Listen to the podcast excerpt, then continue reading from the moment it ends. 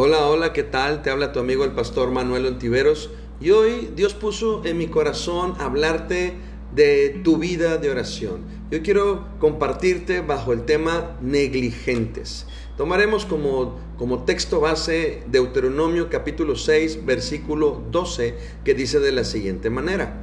Cuídate de no olvidarte de Jehová, que te sacó de la tierra de Egipto, de casa de servidumbre y lo primero que quiero decirte acerca de la oración es que la oración, amigo, amiga que me escuchas, no es un acto opcional, sino más bien es algo que es absolutamente necesario.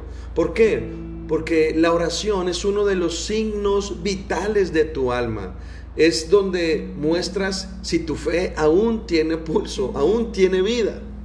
Y esto me recuerda a aquellos niños que, que se vuelven eh, malagradecidos o ingratos porque adquieren la costumbre de siempre recibir y recibir y recibir de sus generosos padres. Y así como esos niños, nuestra vida de oración corre el peligro de volverse ingrata, de entrar en una etapa de negligencia.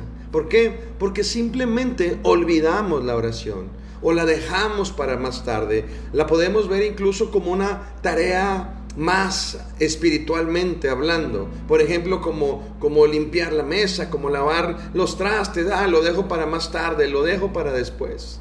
Creemos que puede esperar mientras nos ocupamos de cosas más importantes que orar.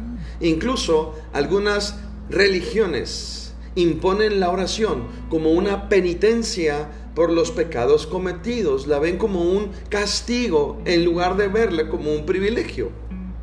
Moisés sabía que el pueblo de Israel era propenso a esta misma, digamos, amnesia espiritual, a olvidar quiénes eran, a olvidar cómo habían podido llegar tan lejos, a olvidarse de aquel que era su vida misma.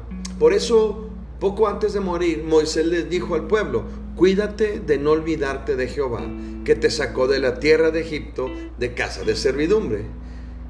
Y yo siento, y te lo tengo que decir, este es un buen momento para enviarle un mensaje a Dios. Ahí donde tú estás, donde quiera que te encuentres, toma para un momento, toma un minuto para hacerle saber a Dios lo agradecido que tú estás de ser llamado hijo de Dios. Y termino con este versículo en Lamentaciones capítulo 3 versículo 40. Te lo voy a leer en la versión Dios habla hoy. Y dice así, reflexionemos seriamente en nuestra conducta y volvámonos nuevamente al Señor. Elevemos al Dios del cielo nuestros pensamientos y oraciones. Espero que esta cápsula haya sido de bendición para tu vida.